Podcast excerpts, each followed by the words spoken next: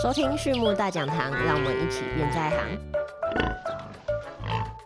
各位听众朋友们，大家好，欢迎来到畜牧大讲堂，我是 April，我是 Max。那今天呢，我们邀请到 Max 来跟我们聊一聊肉鸡呢，它们足部健康的问题。基本上呢，我们在饲养肉鸡的时候呢，都会是以平饲的为主，就不像是蛋鸡可能会有分平饲或是有格子绒这样子的状况。那在台湾来说呢，我们用平视的时候，就会铺于一定的垫料，然后让肉鸡在上面能够踩得开心，会有一个柔软舒适的地方呢，可以进行活动。不过 Max，台湾呢，我们在肉鸡场似乎呢，偶尔呢会听到足底皮肤炎，这个呢是什么样的一种疾病呢？哦，其实呢，足底皮肤炎呢，俗称草咖，啊，是肉鸡场常见的问题，尤其是平视的白肉鸡，甚至现在呢，在平视的蛋鸡呢，偶尔也会看到。这是一种肉鸡的足垫啊，就是它的肉垫溃烂的一个疾病，它会让鸡只呢感受到很明显的疼痛感。你想嘛，你的脚破一个洞，有有很明显的伤口，那会很痛，这是很正常的。那因为呢，这个东西呢，它会去影响到肉鸡的土体品质，所以很容易呢被扣钱。你想想看，如果说今天这个肉鸡的鸡爪，它上面的是烂掉的，你也不会想吃它，它就只能废弃。那废弃呢，还有废弃的费用，所以它会被扣钱，也是很正常的事情。所以说，足底皮肤炎呢，它不止呢会造成经济上的利益的损失，那同时呢，也会去涉及到动物福祉的问题。因为当鸡只呢的脚长期处在疼痛的情况下呢，肉鸡的采食量也会下降，而，育成率也会下降，死亡率会提高。那这个皮质醇的分泌呢也会增加，对于饲料效率也有负面的影响。呃，所以你可以看到它是有一个综合性的负面的影响。所以说呢，这个东西呢，无论是盘商呢，或是饲养者，其实都是很不想，但是又是很常见的一个疾病之一。诶，原来如此，原来足底皮肤炎就是俗称的草卡，不能卖，而且肉鸡呢，它本身也过得不开心。那这个疾病呢，它是怎么样的来发生的呢？哦，足底皮肤炎的发生的原因呢，有很多的这个成因，其中一个成因呢，跟饲养密度有关。当我们今天很密集的去饲养白肉鸡或是蛋鸡的时候呢，尤其是在平视的情况下，密集的饲养呢，就很可能导致这样的问题。嗯，感觉就像是人穿着密闭的鞋子穿太久就会有香港脚问题一样。哦，有一点这种感觉。那很大一部分的成因呢，是因为鸡它没有鞋子穿，哦，当然它也不会穿袜子，它的脚呢是直接在地板上的垫料去做直接的接触。那在跟垫料做直接接触的时候，你们可以想见，哦，垫料是什么东西？哦，肉鸡的垫料呢，基本上是由粗糠或是木屑一些高纤维的物质所组成的。那在鸡进入鸡舍之后呢，哦，慢慢的开始会有一些排泄物残留在垫料上面，风干之后，那你就可以想见，垫料就是由粗糠、木屑还有粪便所组成的一个东西。那上面会有细菌。那如果说今天鸡它的粪便比较潮湿，或是可能水球破掉、水线漏水哦等等任何原因造成垫料呢比较潮湿的情况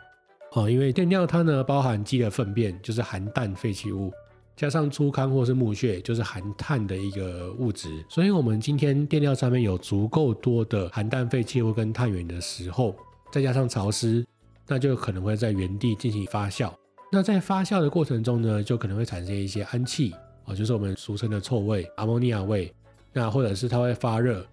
那你可以想见啊，这个鸡呢，它没有穿袜子，它也没有鞋子，它就直接踩在发热，然后产生氨气、具有腐蚀性的地面上。哦，慢慢的、慢慢的，鸡脚呢就很容易被腐蚀，足底皮肤炎呢，慢慢的就会发生。那为了避免这个垫料呢太潮湿，那我们尽可能的去降低肉鸡的热紧迫，不要说因为热紧迫一直在喝水。那另外呢，或是避免给予不必要或是过量的电解质，那去降低饲料的 A、B、C 值，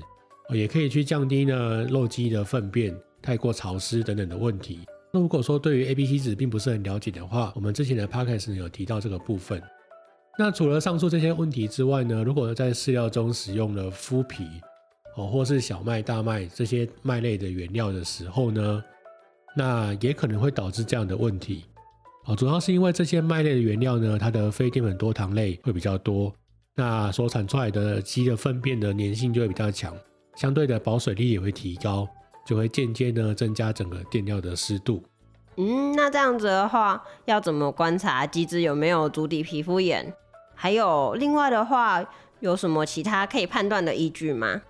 哦，其实要知道说鸡呢有没有足底皮肤炎的状况，那很简单啊，当然就是把鸡抓起来，然后去看它的足部的健康状况就可以了。那原则上呢，一只一只检查不太可能哦，因为现场呢可能有一万只鸡、两万只鸡，甚至十万只鸡，我们哪有那个时间让每只鸡都受到检查？所以基本上呢，我们都是以抽检的方式进行确认。那一般来说，啊，因为鸡呢都生存在同一个空间，所以如果有部分的鸡有的情况下呢，那就代表说，哎，存在这样子的问题。那刚刚有提到，主体皮肤炎呢，常常是因为垫料太潮湿所造成的一些状况。那所以呢，大家也可以在饲养鸡的过程中呢，去找垫料是不是有因为潮湿结块的地方，哦或是是不是因为有一些状况。使得电料特别潮湿，那我们尽可能的去排除这些状况的时候呢，也会去降低主体皮肤炎发生的几率。那接下来呢，其实我们主体皮肤炎呢，它是有可以记录的方式跟它的一个评分。那我们最常用来记录主体皮肤炎的方式呢，是 FDP 的评分的方式。那这个 FDP 的评分呢，它分成三种等级啊。第一个是无损伤，也就是所谓的零级啊，就是你的足垫呢没有任何的破损，没有任何的损伤。是属于一个健康正常的状况，它的足垫光滑，基本上没有什么角质化，或是很轻度的一个角质化，哦，或是很轻度的变色的状况而已，呃，这是我们所谓的零级，也就是所谓无损伤的状况。那第二个程度呢，是所谓的轻度损伤，哦，在这个等级开始呢，鸡爪它的足垫呢会有一些比较明显的表皮损伤，哦，或是肉眼可见的这个凸起物，或者是色素的沉淀这样。那可能因为反复的受伤或是摩擦，造成它足底呢有比较大面积的变色或是损伤的一个状况。那第三个呢，也就是所谓最严重的部分呢，是我们所谓足底皮肤炎的重度损伤的一个状况，也就是二级的评分，是所有评分里面最差的一个情况。哦，那就是足底的结痂的部位呢有扩大的趋势，而且甚至出现了囊肿，或是甚至有淤血哦有流血，甚至呢已经溃疡。然后他已经不太能走，或者是他不太想走的一个状况，哦，就是我们所谓的比较重度损伤的二级的分数。那借由去记录这些评分的方式，哦，那我们可以知道说你的机场里面有没有主体皮肤炎状况，或者它的严重程度到哪一个阶段。